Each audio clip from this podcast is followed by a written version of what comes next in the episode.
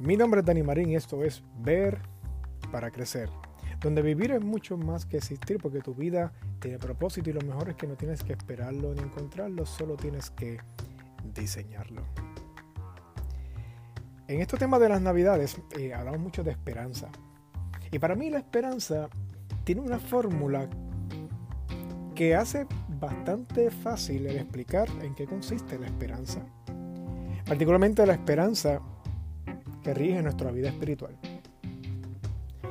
Pues básicamente, donde hay una esperanza, todo comienza porque existe una necesidad.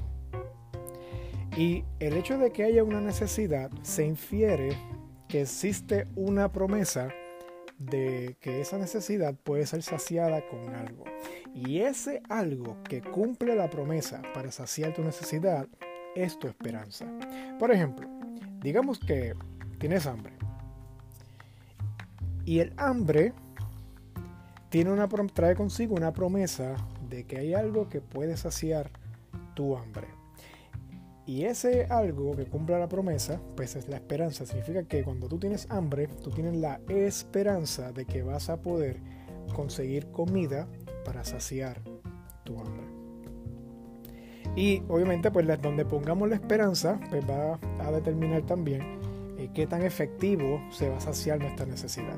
Por ejemplo, yo puedo decir, yo tengo hambre y tengo la esperanza de conseguir comida, pero lo que consigo son pues, dulces y comida chatarra y muchas veces terminamos peor o con resentimiento en nuestro estómago y nuestro cuerpo versus qué pasaría si comemos pues, comida que tenga nutrientes, proteínas, vegetales, etcétera, que eso hace que pues, nos desarrolla, nos hace sentir más fuertes y más energizados.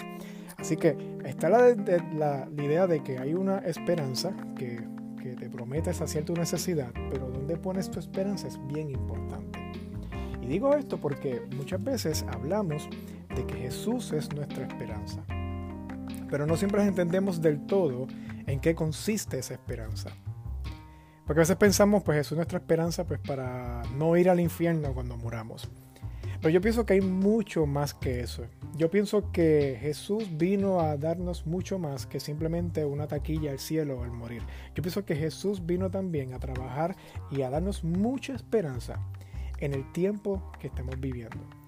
¿Por qué? Por la misma fórmula que hablamos ahorita. Donde hay una esperanza es porque hay una necesidad. Y nuestra necesidad es mucho más que el hambre, mucho más que cansancio o cualquier otro tipo de necesidad básica. Es que nuestra necesidad se trata de un vacío. Y ese vacío en nuestro corazón nace, nace de la desconexión que tuvimos con Dios cuando el pecado llegó a nuestras vidas.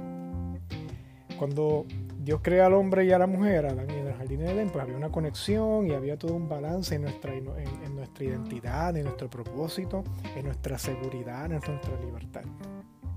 Pero a la que hubo pecado, pues se desconecta la relación con Dios. Hay una desconexión con Dios y eso trajo consigo pues un sinnúmero de situaciones de falta de identidad, falta de propósito, una culpa que nos carga constantemente, eh, falta de seguridad. Y bien interesante porque la inseguridad y la falta de identidad y la falta de propósito, pues son una necesidad grande que tenemos. Y esa necesidad incluso moldea mucha de nuestra conducta y de nuestras decisiones.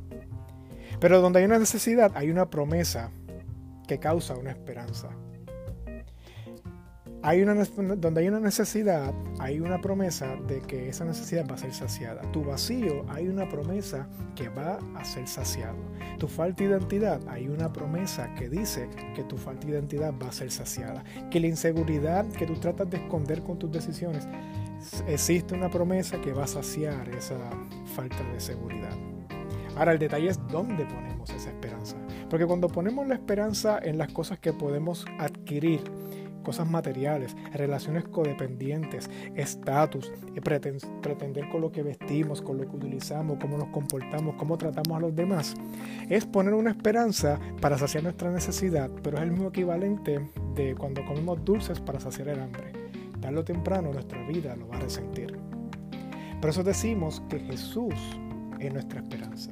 La esperanza que necesitamos para saciar nuestro vacío tiene nombre. Su nombre es Jesús. Porque dice la Biblia que Él reconcilia nuestra vida con Dios.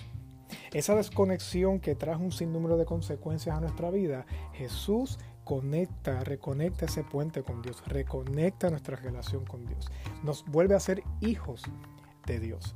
Y por ende, en, en Él está la esperanza de poder adquirir una nueva identidad, un nuevo propósito, una nueva sensación y lugar donde nos sentimos seguros, una nueva eh, eh, libertad, libertad en nuestra vida y libertad contra la culpa también. Dice la Biblia que Jesús, Él hace todas las cosas nuevas. Y esa es la esperanza que celebramos en esta época navideña. Esa es la esperanza que a pesar de las diferentes circunstancias del COVID que estamos viviendo, es la esperanza que yo te invito a recordar ahora en esta temporada navideña y que recuerdes que ante la gran necesidad de vacío que sentimos en nuestra vida, Jesús es nuestra esperanza. Mi nombre es Dani Marín y esto fue Ver para Crecer.